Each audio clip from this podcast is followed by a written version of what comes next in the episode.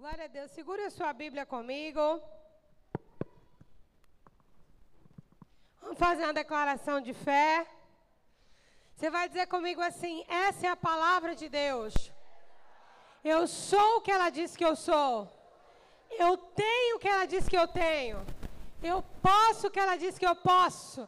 E nessa noite eu vou receber a santa, poderosa, inerrante, sempre viva palavra de Deus, e eu não serei mais o mesmo, nunca, nunca, nunca. Se você crê que eu creio, amém. Glória a Deus. Abre sua Bíblia comigo no livro do profeta Ageu, capítulo 1. Livro do profeta Ageu, antes de Zacarias, capítulo 1 verso 10. Diz assim: No vigésimo quarto dia do nono mês, no segundo ano do reinado de Dario, a palavra do Senhor veio ao profeta Ageu.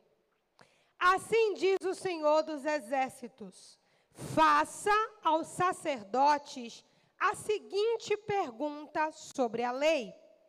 Se alguém levar carne consagrada na borda das suas vestes, e com elas tocar num pão, em algo cozido, no vinho, no azeite ou qualquer comida, isso ficará consagrado? Os sacerdotes responderam: Não. Em seguida perguntou a Geu: Se alguém ficar impuro por tocar num cadáver e depois tocar em alguma dessas coisas, ela ficará impura? Os sacerdotes responderam: Sim, ficará impura. Ageu transmitiu a resposta ao Senhor. É o que acontece com esse povo e com esta nação. Tudo o que fazem e tudo o que me oferecem é impuro. Agora preste atenção. De hoje em diante, reconsiderem em que condições vocês viviam antes que se colocasse pedra sobre pedra no templo do Senhor?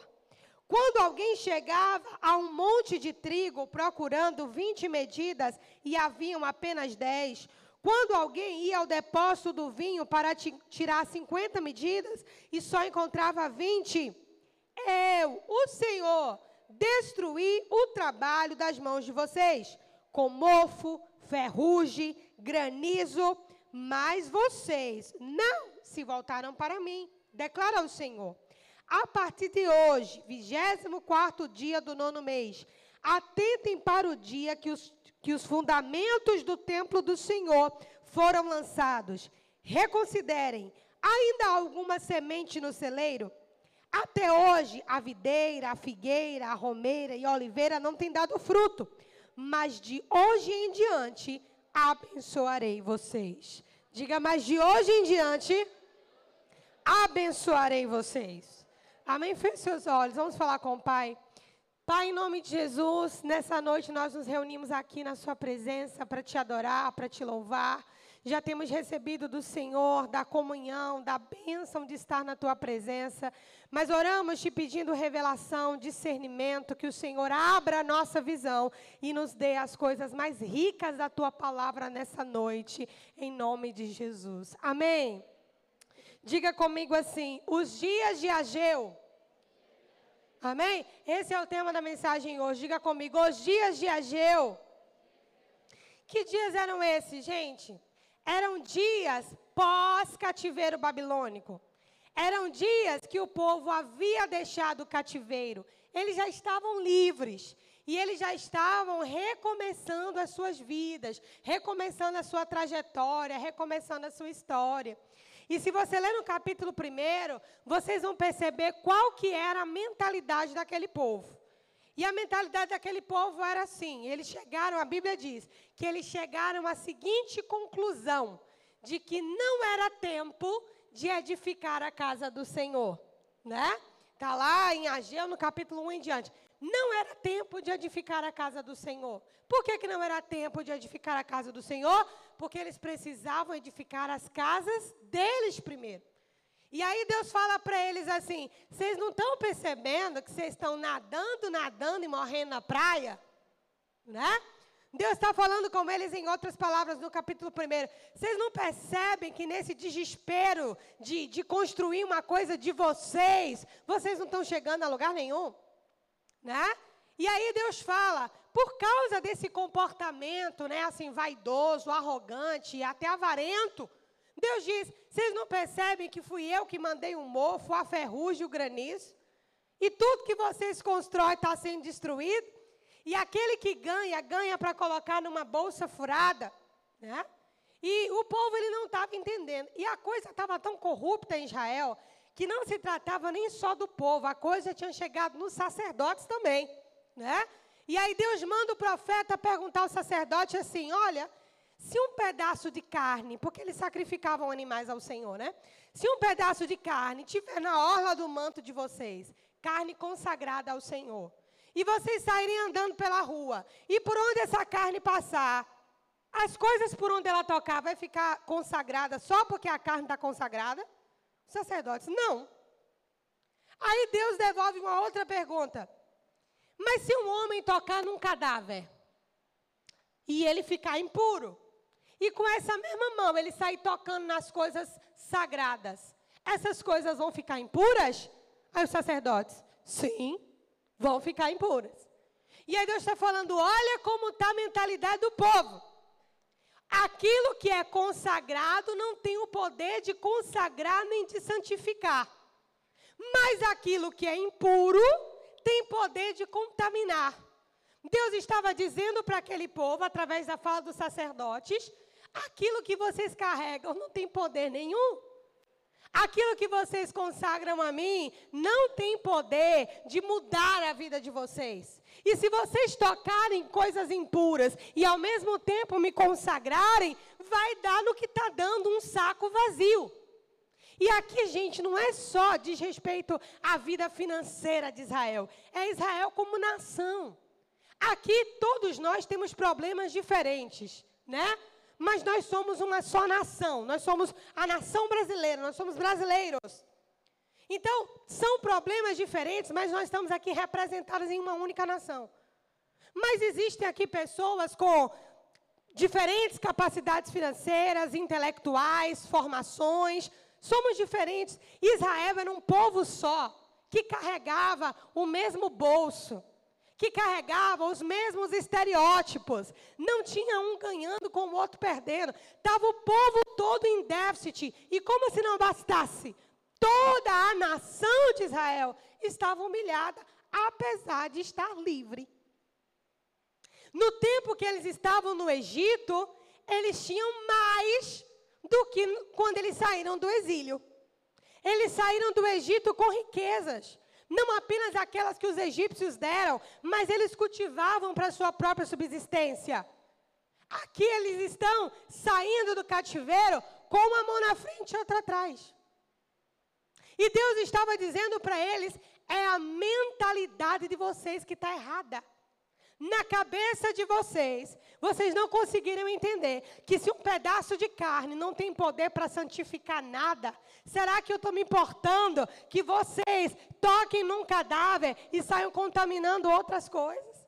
Ou seja, a perspectiva de Israel sobre Deus era puramente religiosa. Puramente religiosa. É carne na estola sacerdotal e é o povo de Deus tocando em cadáver, e ao mesmo tempo que toca no cadáver, toca no filho, toca os instrumentos, toca na igreja, toca no trabalho, toca nas pessoas. E mesmo sabendo que aquelas pessoas e aquelas coisas se tornariam impuras por conta daquele toque, aquela falta de discernimento era, era tamanha que mesmo o povo afundado, vazio, sem nenhum tipo de provisão, não se voltavam para o Senhor. Aí é que Deus manda Ageu e começa a abrir os olhos do, do povo. E Deus diz: olha, reconsiderem. Em outras palavras, Deus está dizendo: experimente fazer diferente. Tem alguma semente ainda? Seja da, da videira, da oliveira, tem alguma semente ainda? A partir de hoje, eu abençoarei vocês. Não é porque o povo estava merecendo ser abençoado, ou porque instantaneamente eles tinham mudado de mentalidade. É porque Deus queria mostrar a diferença de é como quando ele está agindo. Amém? Deus queria mostrar a diferença de quando o seu favor está envolvido. Quando a sua mão está envolvida. Deus estava dizendo: reconsiderem isso. Desse dia em diante, 24 dia do nono mês, desse dia em diante, eu vou abençoar vocês. Era para Israel fazer um paralelo, era para Israel fazer um comparativo e chegar a uma conclusão. Salomão, o homem mais sábio que já existiu antes de Jesus Cristo pisar na terra, ele disse assim: que ele encontrou sabedoria comparando uma coisa com a outra. Como é que você encontra sabedoria sobre a sua vida? Comparando a sua vida antes com a sua vida agora. O seu comportamento de antes com o seu comportamento de agora. A sua maneira de pensar de antes com a sua maneira de pensar de agora. Se não houver esse comparativo, gente, cairemos na cilada da religiosidade. Quantos aqui podem olhar para suas vidas e terem um marco daquele dia em diante, alguma coisa mudou na minha vida? Quem tem esse momento para olhar para trás e lembrar? Amém? Você tem esse momento, rapaz, daquele dia em diante, alguma coisa Deus mudou na minha vida. Aqui Deus fez um marco com Israel. Considerem, de hoje em diante, eu vou abençoar vocês. Deus estava dizendo: tem um dia, tem uma hora, tem um marco para vocês fazerem esse paralelo. E ali sentada com o Senhor, desde mais cedo, sentei lá fora, tentando digerir, tentando entender essa palavra. E uma das coisas mais fortes que Deus colocou no meu coração, além de que o povo perece porque falta conhecimento, mas existe uma outra forma da gente perecer, porque falta sabedoria. Sabedoria. E o povo de Deus, gente, é um povo que tem de tudo para não ser insensato. Por quê? Está lá escrito em Tiago: se alguém tem falta de sabedoria, para quê? Para tudo para lidar consigo, com seus sentimentos, com seus filhos, com seu trabalho, com seu chefe, com seus planos, com seu temperamento, com seu ministério. Quem tem falta de sabedoria em qualquer área, a Bíblia diz: peça a Deus que a todos dá liberalmente e não lança em rosto. Então, se tem um povo que não pode cair na cilada da falta de sabedoria, é o crente. Porque o crente tem a fonte da sabedoria à sua disposição. Mas sabe por que a gente não recorre para a sabedoria de Deus? Porque a gente não compara períodos da nossa vida. E eu vou dar um exemplo para vocês. Vá comigo agora para Josué, capítulo 7, verso 1. Josué 7:1 diz assim: Mas os israelitas foram infiéis com relação às coisas consagradas, novamente. Mas os israelitas foram infiéis com relação às coisas consagradas. Isso aqui gritou na minha alma hoje. Mas os israelitas foram infiéis com relação às coisas consagradas. E eu vou chegar nisso aqui. Acã, filho de Carmir, filho de Zinri, filho de Zerá, da tribo de Judá, uma tribo de legisladores, né? Daqueles que deveriam andar em equidade. Apossou-se de algumas delas. Que coisas eram essas? As coisas que estavam em Jericó. As muralhas de Jericó, elas caíram. Deus entregou Jericó para o povo dele, mas era para executar um juízo. Era para salvar Raabe com a família dela e o resto era para eliminar. Deus não deu aqui, Deus não abriu precedente, como Deus já abriu outras vezes, para o povo tocar e levar os despojos. Deus aqui foi claro: ninguém pega nada. Você está comigo? Mas Acã, diga assim, um homem entendido. Porque o povo da tribo de Judá, irmãos, era uma tribo de legisladores. Jesus veio da tribo de Judá. Não era uma tribo de gente sem, sem nada na cabeça. Acã era um cara entendido. Mas o que é que Acã faz? Ele se apossa daquilo que Deus mandou fazer o quê? Exterminar.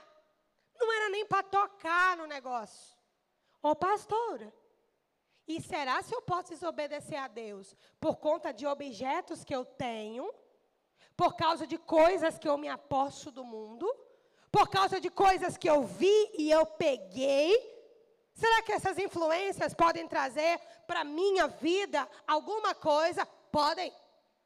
Objetos, roupas, esculturas, ah, bijuterias, joias, livros, ah, móveis, eletrodomésticos, comida, qualquer coisa que você imaginar, livros. Irmãos, se as coisas não forem consagradas a Deus, elas já têm uma consagração. Põe isso na sua cabeça. Se as coisas não forem consagradas a Deus, elas já têm uma consagração. Acã, por se sentir, não, o meu Deus, olha o que o meu Deus fez. O meu Deus derrubou as muralhas de Jericó. A gente só deu um grito.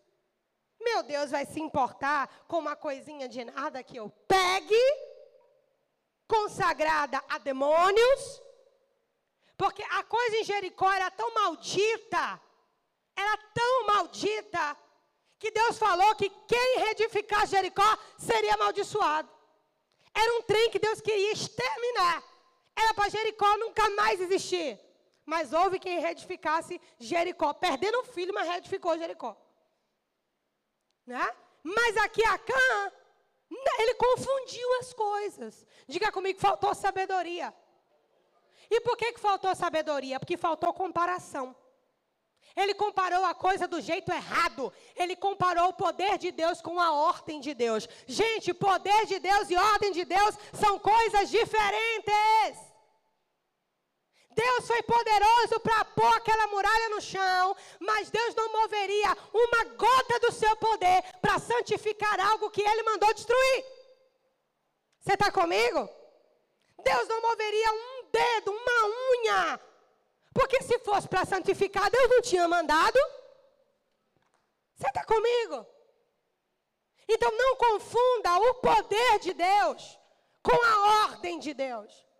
E muitas vezes nós obedecemos uma ordem de Deus, né? Parcialmente. E nós pensamos assim: não, mas Deus é poderoso. Eu vou falar uma coisa para vocês aqui. Quando eu viajei agora dessa última vez, na semana passada, quando eu cheguei lá em Campos, Campos ele é, é uma cidade muito linda, né? Mas, mas apesar de ser tão linda, ela é, é uma cidade pesada, né? É uma cidade espiritualmente carregada. É um lugar que você entra e você fica sugado, né? E quando eu cheguei lá em Campos, eu estava na casa dos pastores e eu estava lá na casa dos meus dos pastores lá. E algumas coisas, e foi lá em Campos, oito dias hoje, porque eu não ia pregar hoje. Igor me pediu para pregar hoje, mas eu não ia pregar hoje. Eu ia primeiro fazer o que eu tenho que fazer na minha casa. Tem uns trem lá em casa, irmão, que eu não tenho que doar para ninguém, não. Eu tenho que tocar fogo. E Deus já me mostrou exatamente o que, que é. Mas eu ia fazer isso com calma, eu ia chamar ele para conversar, né? Eu ia, estava me preparando, a gente já chegou direto para o seminário de verão praticamente, as crianças em prova. Então, eu não tive esse tempo de sentar e fazer o que eu queria fazer. Só que eu senti as coisas estreitando espiritualmente lá em casa. E hoje Igor me pediu para pregar, eu falei, Senhor, e agora, pai? Gente, para pregar, eu sou toda planejadinha assim. É, eu digo, Deus falou assim, não, você vai pregar a única palavra que eu já te dei. A mesma que eu te dei lá em São Paulo. É a mesma para pregar na manancial. Falei, Senhor, mas eu não fiz ainda o que o Senhor mandou fazer. Mas pode pregar que o povo vai fazer.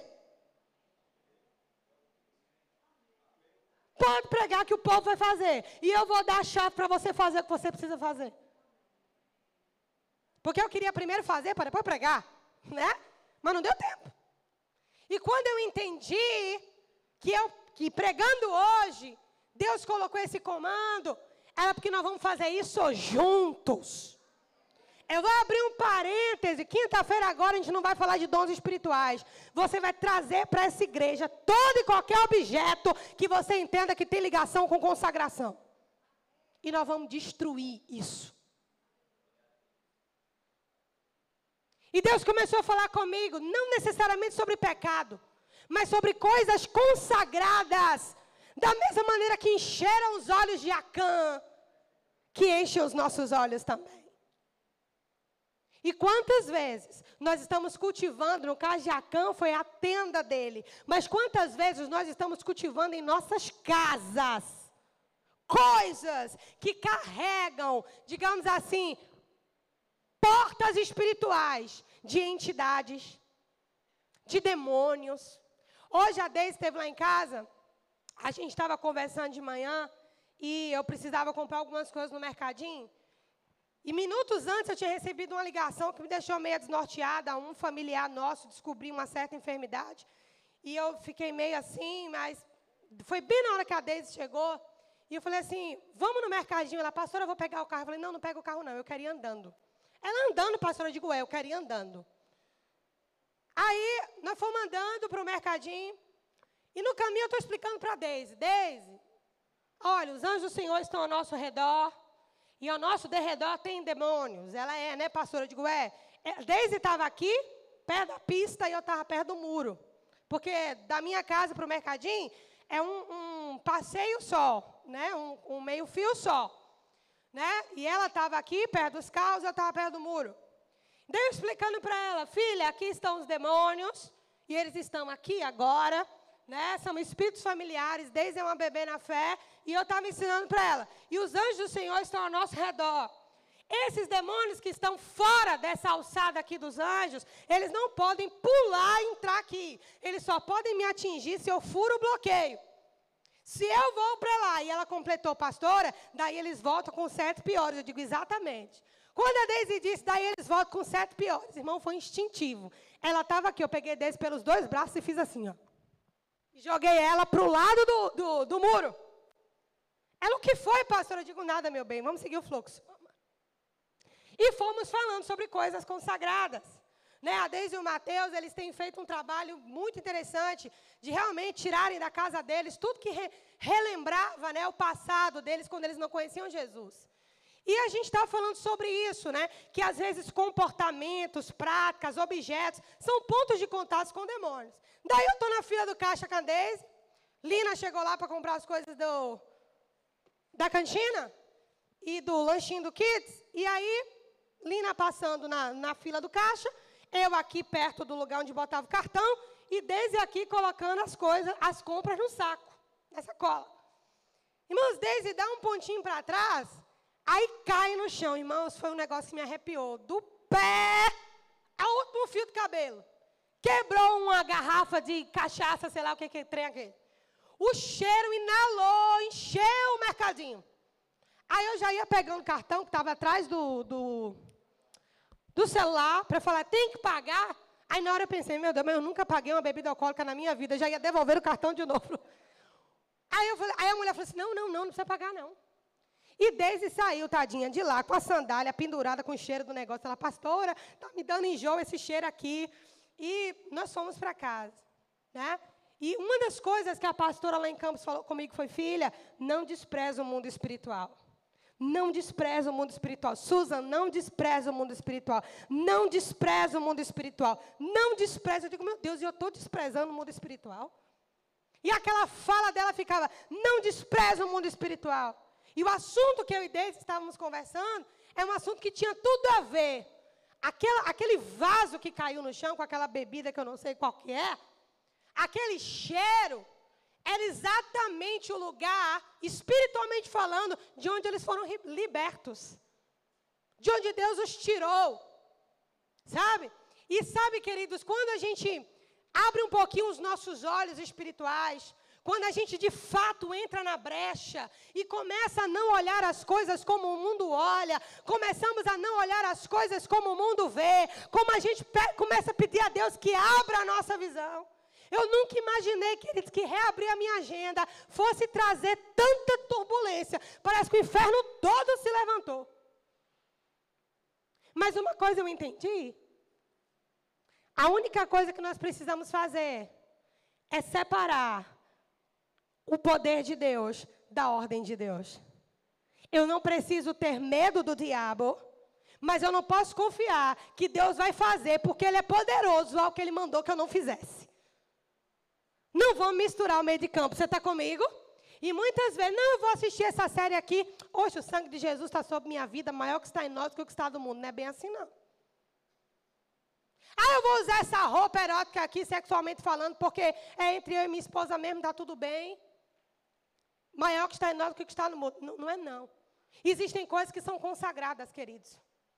Ah, pastora, mas Paulo falou que todas as coisas, pela oração e pela súplica, são consagradas ao Senhor. Daí eu te pergunto, quantas vezes tu consagrou e suplicou por essas coisas que estão na tua casa, na tua vida? Você compreende? Acã não só foi morto, como toda a sua família. E muitas vezes nós estamos comprometendo não só a nossa vida, como a nossa família, a geração que Deus nos deu. Por causa de um objeto? Não. Era o que aquele objeto representava. O que, que Jericó representou para Deus? Vamos pensar? O que, que Jericó representava para Deus a ponto de Deus destruir completamente, de não sobrar um fio de nada? Era uma terra que Deus prometeu à descendência de Abraão. Quem estava ocupando Jericó não era digno daquela terra. E ainda haviam contaminado a terra que Deus havia prometido à descendência de Abraão. O povo deveria exterminar. E receba uma coisa por revelação: às vezes, exterminar é a única forma de santificar. Escuta isso e guarda na tua alma. Às vezes, exterminar é a única forma de santificar.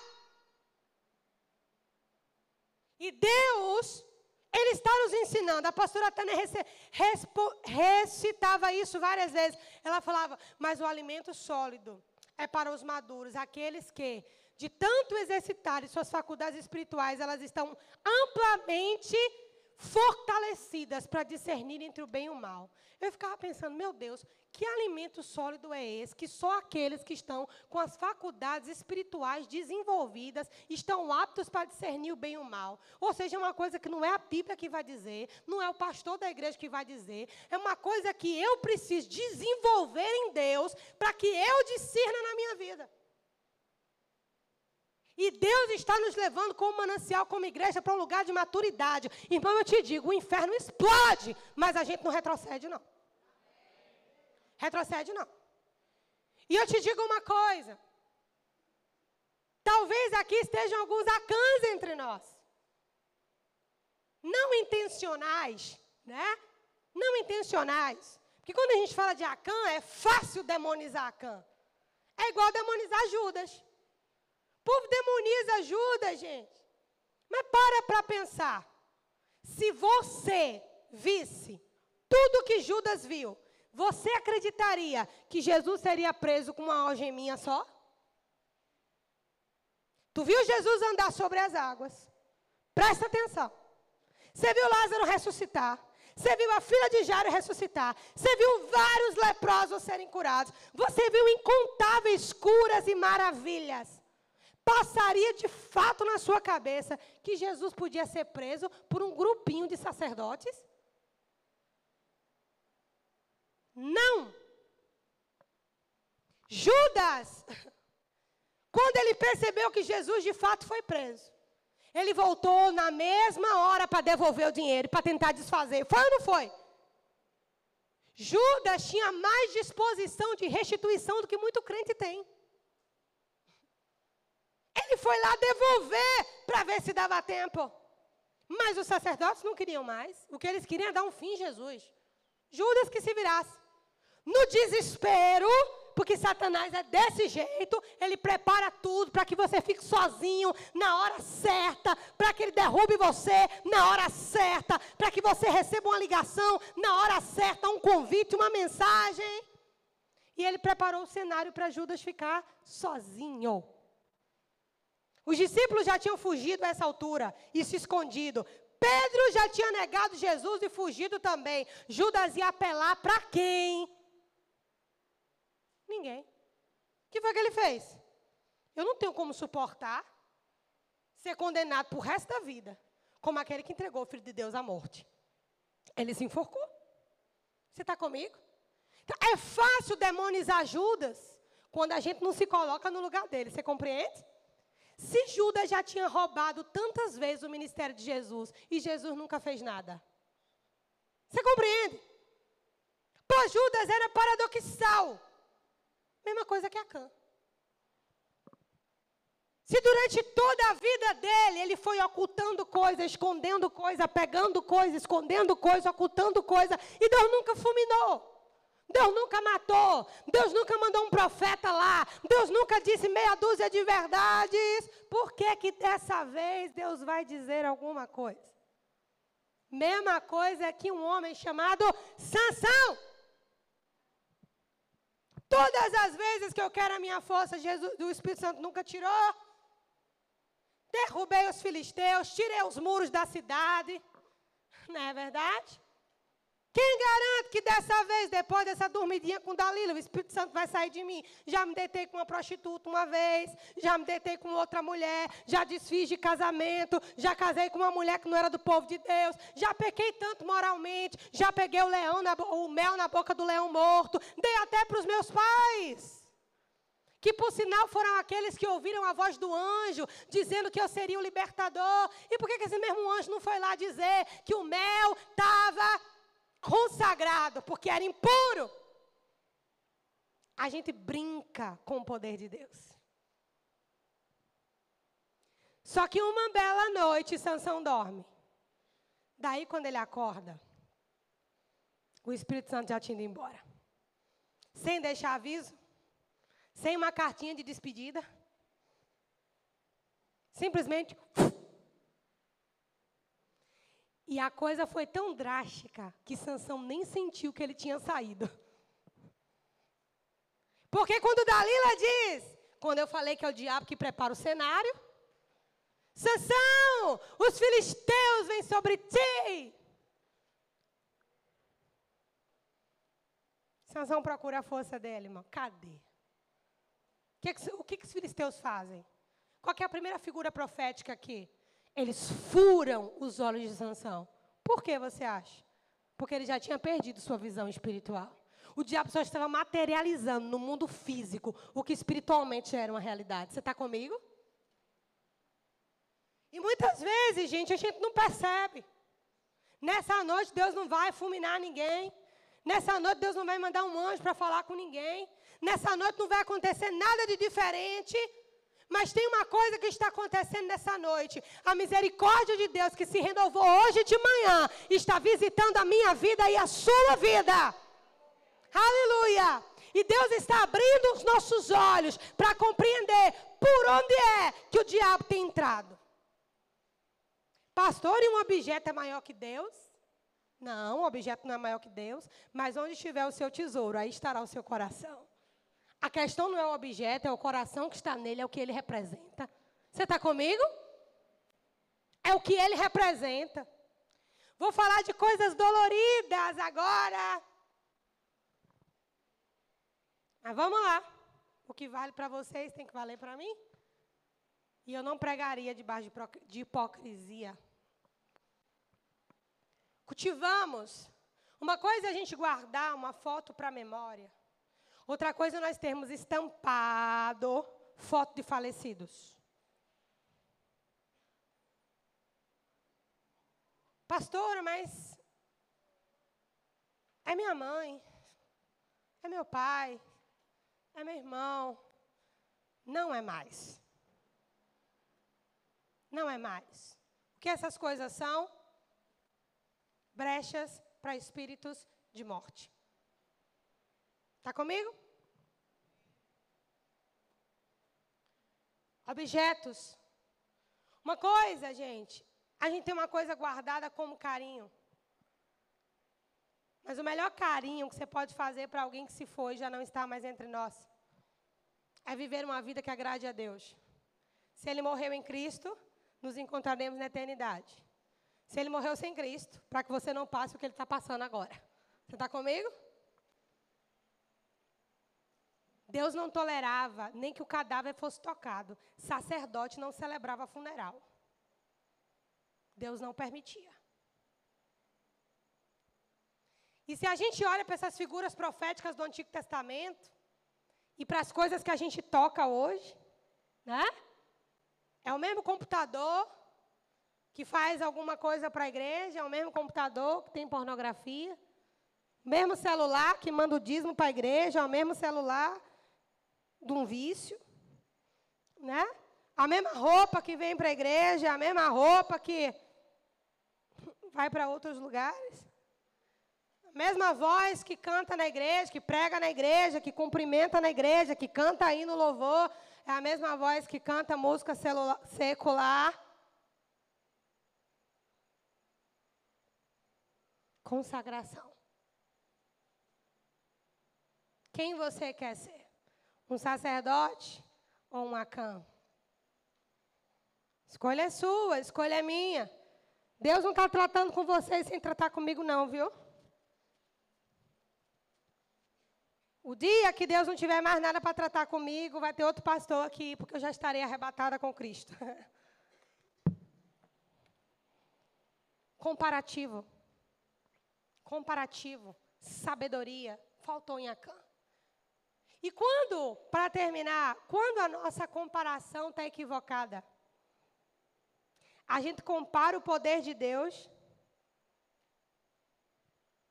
Em vez da gente comparar o poder de Deus com a proporção do não de Deus, o que Deus queimou em Jericó deveria ser o que estava na mente de Acã. O que Deus queimou em Jericó é porque não vai fazer falta para Deus. Ele vai poder me dar aquilo que eu preciso. Amém? Mas olha o comparativo. Só isso aqui não vai fazer falta assim.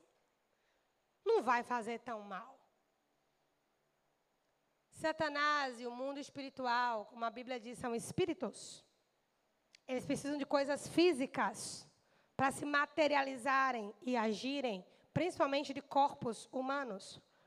Só que para ele se manifestar no corpo humano, ele já derrubou todas as defesas. Ele já entrou no vício, ele já entrou pelos olhos, ele já entrou pelos ouvidos. Ele já fez um estrago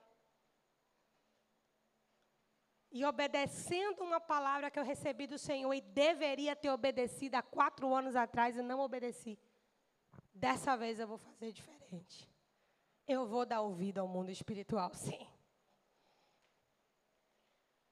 Então eu queria que no seu lugar você pensasse: que roupas são essas que você usa para Deus e para mais quem?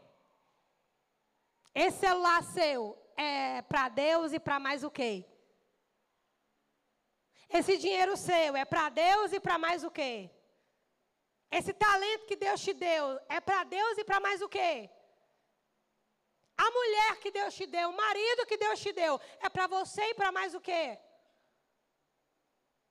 O que está na sua casa que seria do interesse do diabo que estivesse lá? Pensa. O que está dentro do seu guarda-roupa que seria do interesse do diabo, que estivesse lá. O que está nos seus armários, que seria do interesse do diabo que estivesse ali.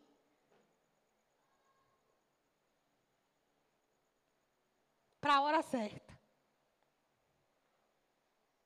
Deixa eu te falar uma coisa. Judas,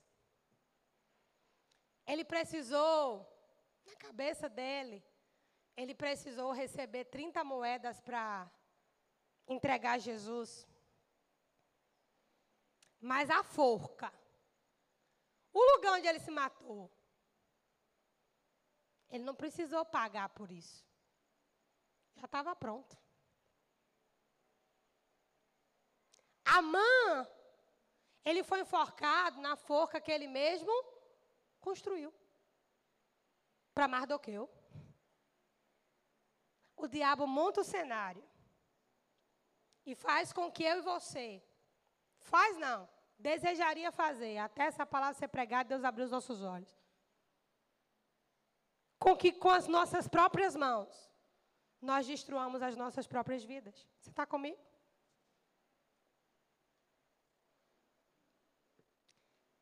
Tem época na nossa vida espiritual que a gente tem que decidir qual é o preço melhor para pagar.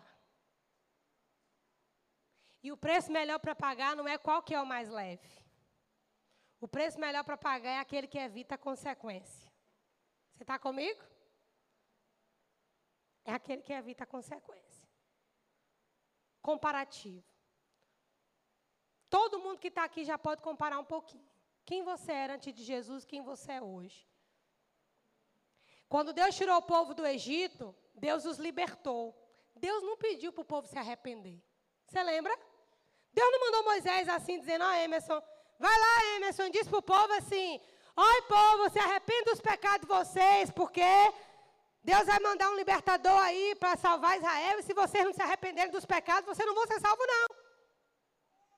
Não, não foi assim. Deus trouxe o povo com seus hábitos, com seus vícios. A prova disso é o deserto, né? Que mostrou o coração deles todinho. Mas Babilônia, Egito representa, a saída do Egito representa a nossa salvação. Não tivemos mérito nenhum nisso. É tudo pela graça, pelo poder do sangue de Jesus Cristo de Nazaré.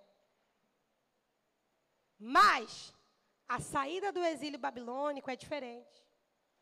Deus chamava o povo para se arrepender. Daniel capítulo 9 é o começo da saída do exílio. Eu, Daniel, pelo entender dos livros, lendo o rolo do profeta Jeremias, entendi o motivo do exílio. Daniel capítulo 9, verso 1 em diante. Por isso orei a Deus do céu, dizendo: Senhor, Tu és grande e tremendo, a ti pertence a sabedoria e a nós a confusão de rosto, como hoje se vê. Eu e a casa do meu pai temos pecado contra o Senhor e por isso estamos aqui. Não arrepende quem está morto. Mas Jesus te libertou para você se arrepender. Ele me libertou para que eu me arrependesse. Amém? Ele nos deu vida quando nós estávamos mortos nos nossos delitos e pecados. E é essa verdade que Ele quer que nós vivamos. Uma mente renovada e, principalmente, um povo que discerne o mundo espiritual sem ser místico. Você está comigo? Sem ser místico.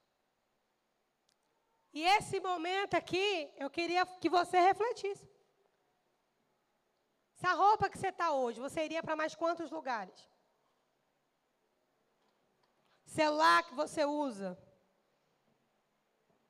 Assiste no YouTube as pregações da igreja e mais o quê? E você acha que os anjos do Senhor estão lá com você? Deus é santo. Nós precisamos de um povo corajoso, irmão. Amém? Jesus é corajoso.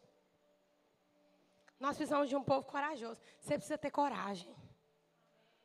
Coragem para ser consagrado. Esses são dias como dias de Ageu. Sacerdotes confusos. Um povo que se move só por dinheiro. Algum remanescente profético em algum lugar. Dias de Ageu. Mas Deus está nos chamando para consagração. Amém? Diz assim: e consagração. Deus não aceita pela metade, pelos pedaços. É tudo ou nada. Se coloque em pé. Você recebeu alguma coisa nessa noite? Deus trouxe alguma coisa à sua mente, ao seu coração, à sua memória? Amém?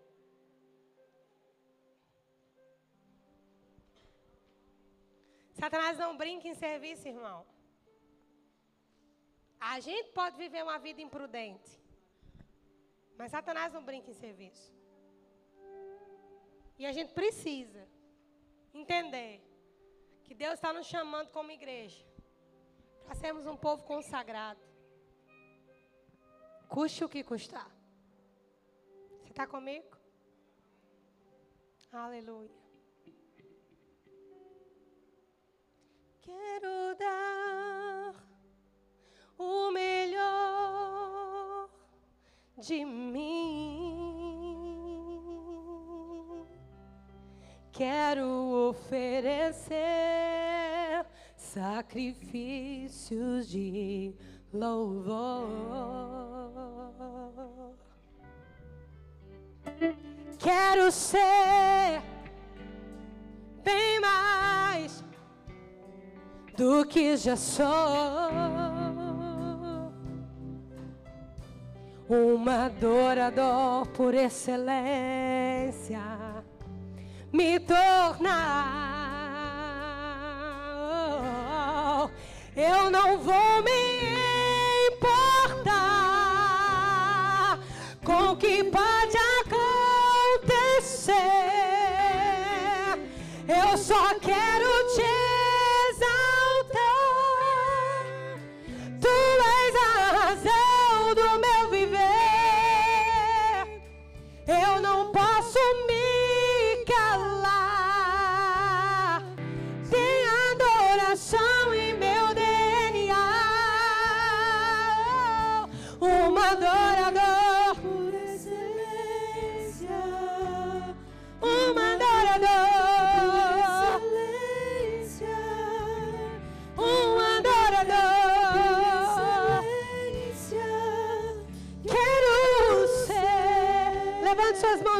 dizer juntos: Quero dar, quero dar, quero dar o melhor. Diga ao Senhor de mim, do fundo da sua alma, querido, cante a Jesus. Quero oferecer sacrifícios de louvor.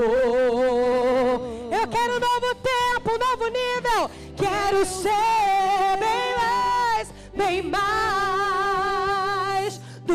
já sou.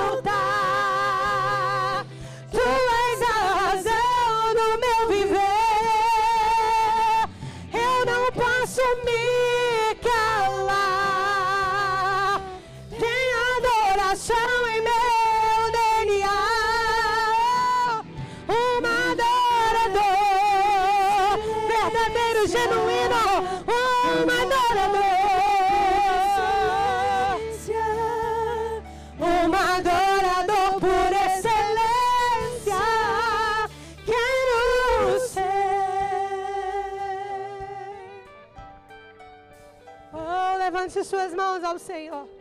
E com as suas próprias palavras, querido, se consagre a Ele. Diga, Senhor, eu quero, eu quero que o teu fogo queime tudo aquilo que precisa ser queimado. Senhor, eu quero que o teu fogo destrua aquilo tudo que precisa ser destruído. Aleluia! Eu não vou me apegar, eu não vou me intimidar, eu não vou deixar o diabo me manipular, eu não vou deixar. Satanás não foi amigo de Judas, não foi amigo de Acã, não foi amigo de Sansão e não é meu amigo nem seu. Ele é o inimigo das nossas almas. Ele não merece a sua consagração. Escuta isso, manancial. Satanás não merece a sua consagração. Ele é seu inimigo. Sagaz, astuto, sem misericórdia, esperando uma hora para tragar e destruir sua vida. Consagração só a Deus. E não uma adoração qualquer, mas uma adoração por excelência. Uma adoração por excelência. Uma adoração por excelência. Uma adoração por excelência. No nosso meio não haverá nada consagrado a ídolos nem a demônios. Nas nossas casas não haverá nada consagrado a ídolos nem a demônios. Nós vamos lançar fora. Se você tem coragem, diga: Diabo, eu já te vi. Aleluia! E maior é o que está em nós do que o que está no mundo. Não se acovarda, querido. Não se intimida. O leão de Judá. Acã era da tribo do leão, mas escolheu negociar. Eu e você somos da tribo do leão, querido. Aleluia. E não vamos negociar. Deus está conosco. Deus está conosco. Deus está conosco. Deus está conosco. O sangue de Jesus é sobre as nossas vidas. Aleluia. Aleluia. Eu vou fazer uma coisa que eu nunca me imaginei fazendo, que eu vi o povo fazendo, dizer, meu Deus, que absurdo. E agora ó, eu fazendo, Jesus pagando minha língua. Isso é povo sem teologia. Olha eu sem teologia agora. Talvez você esteja aqui e você sinta cheiros, veja vultos, tenha sensações estranhas. Não é que o diabo não estaria ao seu derredor se você não sentisse nada disso. Ele estaria do mesmo jeito. Ele está aqui agora. Porque entenda, mundo espiritual não é plano físico. Compreende? Mundo espiritual não é plano físico. Mas para que a gente sinta essas coisas, veja, é porque tem algo em nós que conecta com isso. Você está compreendendo? Já falei uma vez, não é para crente ver demônio. Não é para crente sentir cheiro de cachaça sentir cheiro de coisa podre. Não é para crente sentir cheiro de, de, de, de coisa de candomblé. Não é para crente sentir nada disso. Não é. Não, os nossos olhos são para ver a face e a beleza do nosso rei. Os nossos ouvidos são para ouvir a palavra. Nossas mãos são feitas para adorar, para serem levantadas ao Senhor. Seus sonhos são sonhos proféticos, amém? Os velhos terão sonhos. Jovens é para ter visão, não para viver atribulado. E significa, querido, que um portalzinho espiritual teu está conectado com esse mundo invisível mais real. E muita coisa que a gente acha que é o Espírito Santo falando, né? Não, irmãos, é o diabo mesmo, brincando com a nossa mente. Se divertindo às custas da nossa religiosidade. Mas nós estamos aqui nessa noite como a igreja de Jesus Cristo na terra. E você não precisa fazer se a coisa não é com você. Mas se é, você sente isso. Pastor, às vezes eu tenho a sensação de que eu estou acompanhada. Às vezes eu sinto um cheiro que não é para sentir. Eu percebo coisas que não é para perceber. Eu me atribulo em sonhos. Nós queremos orar por você. Uma coisa bem simples. Eu tenho medo de escuro. Pastor, eu tenho medo de escuro. Ninguém vai rir de você, não, irmão. Porque tem coisa que é espiritual mesmo, viu? Se você é uma dessas pessoas, vem aqui na frente. Nós vamos orar por você. Vamos fazer essa canção de novo? Vamos dizer: Quero dar, quero dar o melhor de mim. Quero oferecer. Sacrifício de louvor. Quero ser bem mais, bem mais do que já sou. Do que já sou. Um adorador por excelência. Me tornar. Não vou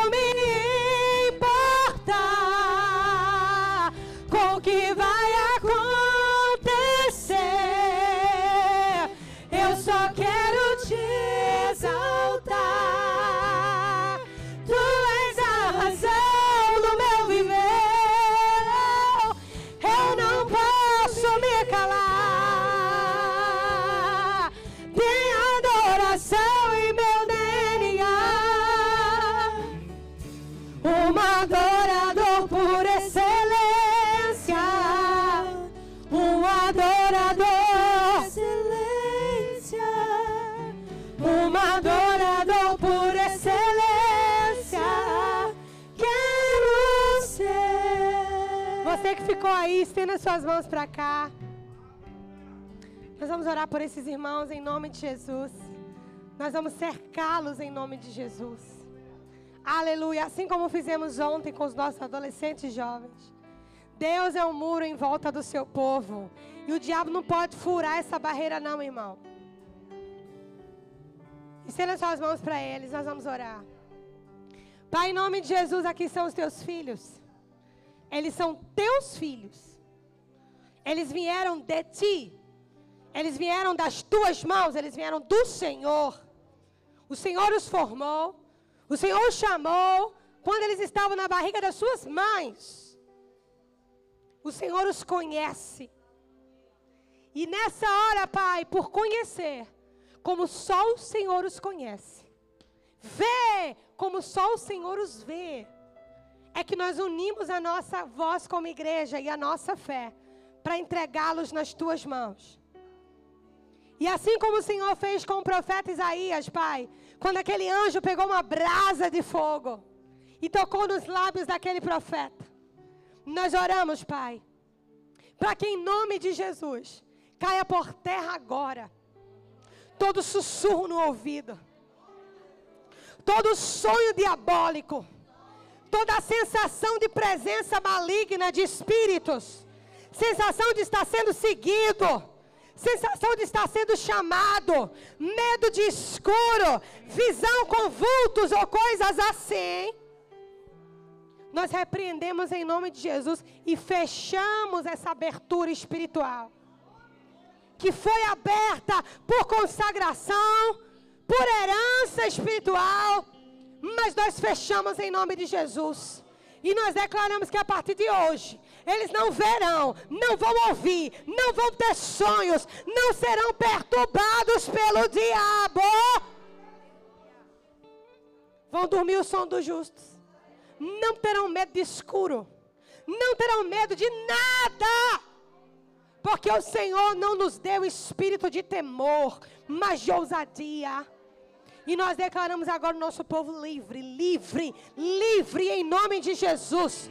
E os dons que estão aqui, Pai, que estão contaminados, que sejam purificados. Se há aqui no nosso meio profetas ou pessoas com dons espirituais, purifica esses dons para que eles fluam para o louvor da tua glória. Nós fechamos todo o terceiro olho. Em nome de Jesus, nós fechamos esse ouvido sensitivo. Eu quero declarar por terra, você que está aqui e já ouviu esse decreto, você é sensitiva, você não é nada. Você não é sensitivo, você não é médium, você não é nada. Você é filha de Deus para ouvir a voz de Deus. Aleluia! Porque o diabo vem desse jeito. Não, você é diferente. Você tem uma áurea. Não, você tem Jesus. Você tem uma luz mais forte. É não. É o brilho do Espírito Santo em mim. Aleluia. Não, parece que você carrega um negócio. Não carrega um negócio nenhum. É a glória de Deus que anda comigo. Aleluia. É desse jeito que você responde. Mas você é diferente só mesmo. Porque nasci de novo. E os anjos do Senhor estão aqui ao meu redor tudinho. Não dê lugar ao diabo. Não come essa isca maldita. E para as crianças que estão aqui, só vão ouvir a voz se for de Deus, como Samuel ouviu. Letícia, Yasmin, Daniel e Iago, só vão ouvir a voz de Deus, como Samuel ouviu. E voz nenhuma mais.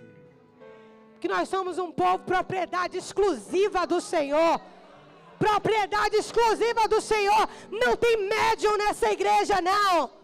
Não tem pai de santo nessa igreja, não. Não tem entidade maligna nessa igreja, não. O Senhor dos exércitos está nesse lugar. E tudo aquilo que estiver escondido, que Deus mostre e traga luz. Mas a tua presença está aqui. O teu fogo está aqui. Os olhos do Senhor são como chama de fogo. Passa os teus olhos nesse lugar da criança ao mais idoso, até nos bebês. Passa o teu olho nesse lugar. E nós consagramos ao Senhor cada fio de cabelo da nossa cabeça. Pastor, e Deus preocupa com os fios de cabelo? Preocupa, irmão. A Bíblia diz que até os fios da sua cabeça estão contados. Pastor Luciano Subirá contou um testemunho que eu achei interessante. Dentro da mensagem dele, ele contou que uma mulher foi a um determinado cemitério. E chegando lá, ela foi abriu o caixão para tirar um osso lá, para fazer um trabalho.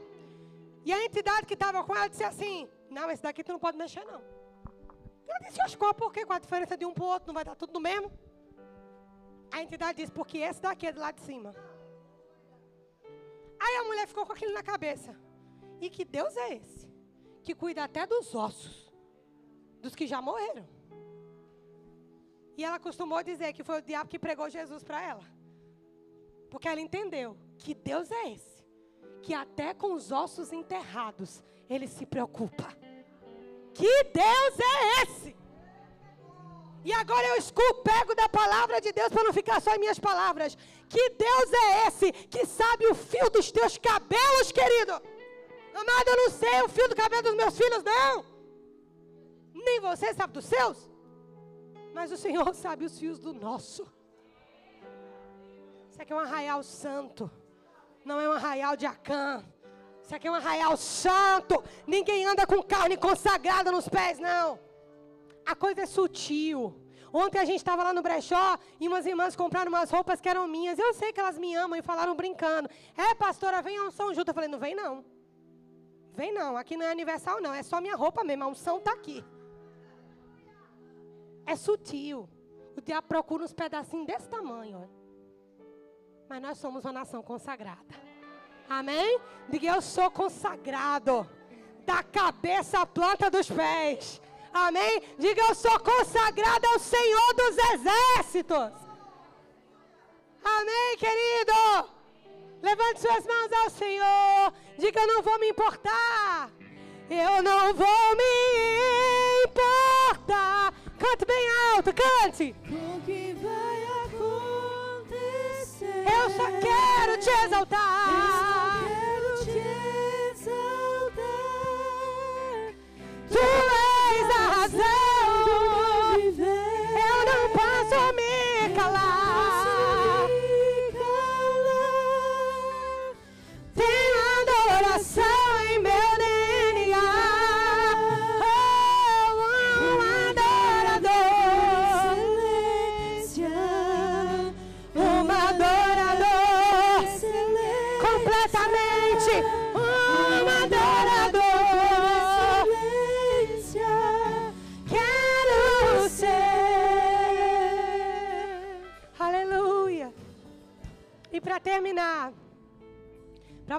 Guardar no seu coração, Moisés fugiu do Egito. Mas entenda, Moisés não saiu do Egito liberto, ele fugiu. E quando Moisés fugiu, ele precisou de um encontro com Deus, não foi verdade? Ele estava pastoreando as ovelhas do seu sogro. De repente ele vê uma, uma árvorezinha, uma sassa, uma chama, mas a sassa não pegava fogo. E aquilo chamou a atenção. Ele vai lá, vê o fogo, mas vê que ela não se consumia. E ali Deus se revela a Moisés. Diga assim: e Moisés volta lá no Egito para ser liberto e libertar.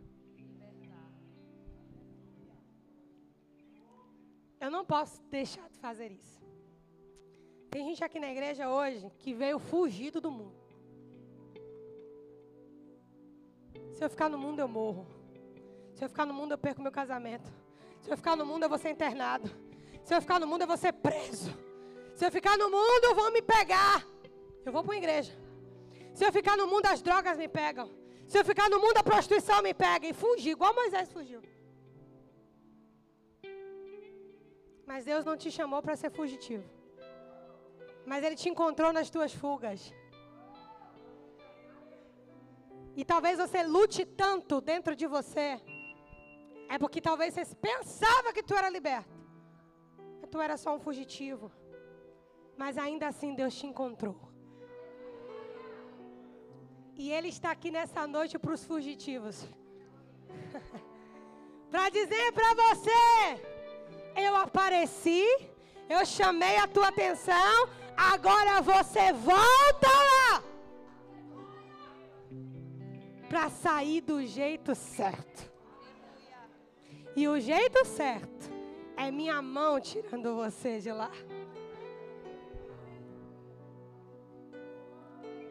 E é isso que Deus quer fazer nessa noite. O mundo espiritual não tem física, não tem tempo. A cruz de Cristo é atemporal. A gente não canta aqui que a gente foi no terreno do inimigo tomou tudo aquilo que ele nos roubou. E eu vou aceitar Jesus de novo, é pastor? É não. Tu vai ser liberto. O rebanho de Deus, ele aceita as ovelhas desgarradas, mas elas não continuam como desgarradas, elas se tornam parte do rebanho. E não importa como você chegou na manancial ou para Jesus, se você veio fugido, com medo, sem nem saber o que estava acontecendo, você precisa dar um testemunho espiritual como Moisés deu. Moisés jogou o cajado no chão. Cajado de Moisés, irmão, era a profissão dele, era tudo que sobrou. Moisés trocou o cetro por um cajado, e mesmo assim o cajado tinha que purificar. E depois daquele cajado purificado, Moisés nunca mais foi o mesmo. Um fugitivo lidera outros fugitivos. Mas alguém livre liberta outros. Essa igreja não é um lugar de fugitivo, não, irmão. Essa igreja é um lugar de gente livre.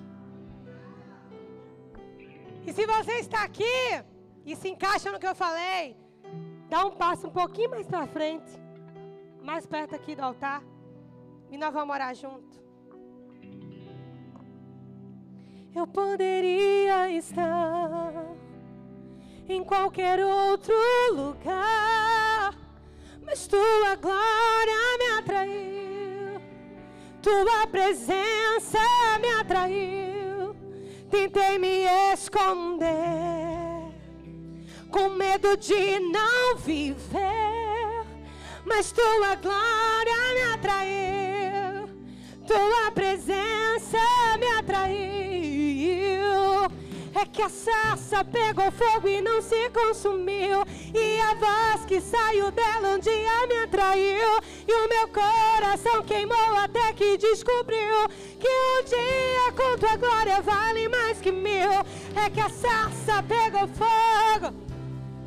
E a voz que saiu dela um dia me atraiu. E o meu coração queimou até que descobriu que um dia com tua glória, um dia com tua glória vale mais que mil. Pai, aqui são teus filhinhos. São teus. Enquanto eles fugiam, o Senhor é a retaguarda deles. Enquanto eles fugiam, o Senhor era a retaguarda deles. E o Senhor preparou tudo. O Senhor preparou o cenário, não para a morte, mas um cenário para a vida. Obrigada, Senhor, por essa noite profética, Pai, que o Senhor está nos dando como igreja. E nós queremos declarar, papai, que recebemos os nossos irmãos. Eles não são fugitivos mais. Eles testemunham para o mundo espiritual que eles poderiam até ir para o Egito, mas eles escolhem livremente que eles não precisam fugir nunca mais. Eles podem encarar Faraó, podem encarar Faraó sem medo. Porque o Egito não atrai mais. As riquezas do Egito não atraem mais. Os deuses do Egito não atraem mais. A mentira do Egito não atrai mais. Uh! Porque eles já viram a tua glória. E quem vê a tua glória, Senhor, não vai para outro lugar. E nós declaramos a tua bênção sobre eles e não são mais fugitivos. Podem andar, podem encarar Faraó na fuça. Eles não fugem mais. Eles têm um testemunho para contar. Como Moisés tinha. Eu imagino Moisés dizendo para Ramsés: Ramsés, eu tinha tudo aqui, mas eu não tinha nada. Eu tinha tudo aqui, mas eu não tinha nada. Mas foi lá no meio do deserto, Ramsés. tinha nada, aparentemente nada. Que eu vi uma sassa pegando fogo. E uma coisa saiu daquela sassa que me tomou por inteiro, mudou o meu destino, trocou as minhas vestes, me deu um novo nome, e eu não sou mais o mesmo, eu não sou mais o mesmo. E a única coisa que eu sou é atraído pela tua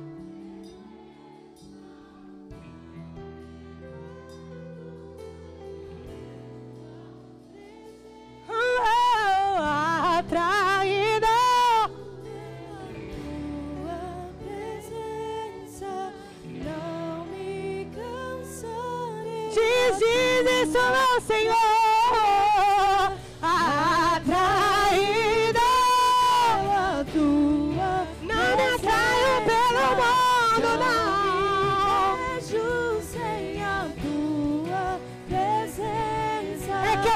a sassa pegou fogo e não se consumiu. E a voz que saiu dela um dia me atraiu. E o meu coração queimou. Que um dia contra a glória vale mais que mil. É que a sassa pegou fogo e não se consumiu. E a voz que saiu dela um dia me atraiu. E o meu coração queimou até que descobriu. Que um dia contra a glória E contra a glória vale mais que mil.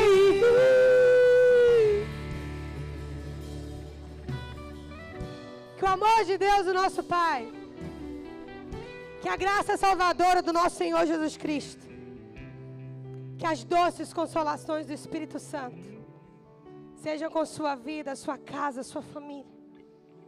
Que durante essa nova semana, que o Senhor te abençoe e te guarde.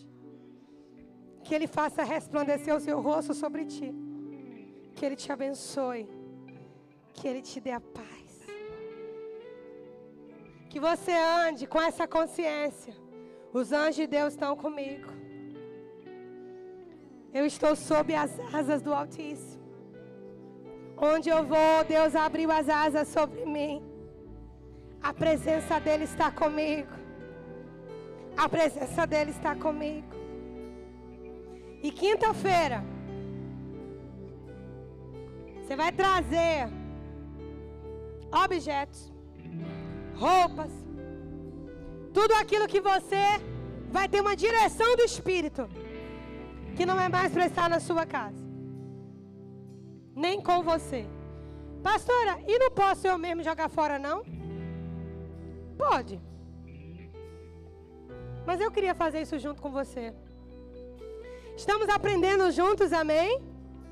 Apesar de ser canela de fogo, irmão, para essas coisas eu achava que era bruxaria. Demorou para Jesus me convencer, viu? Deus abençoe você, querido. Vai debaixo da paz.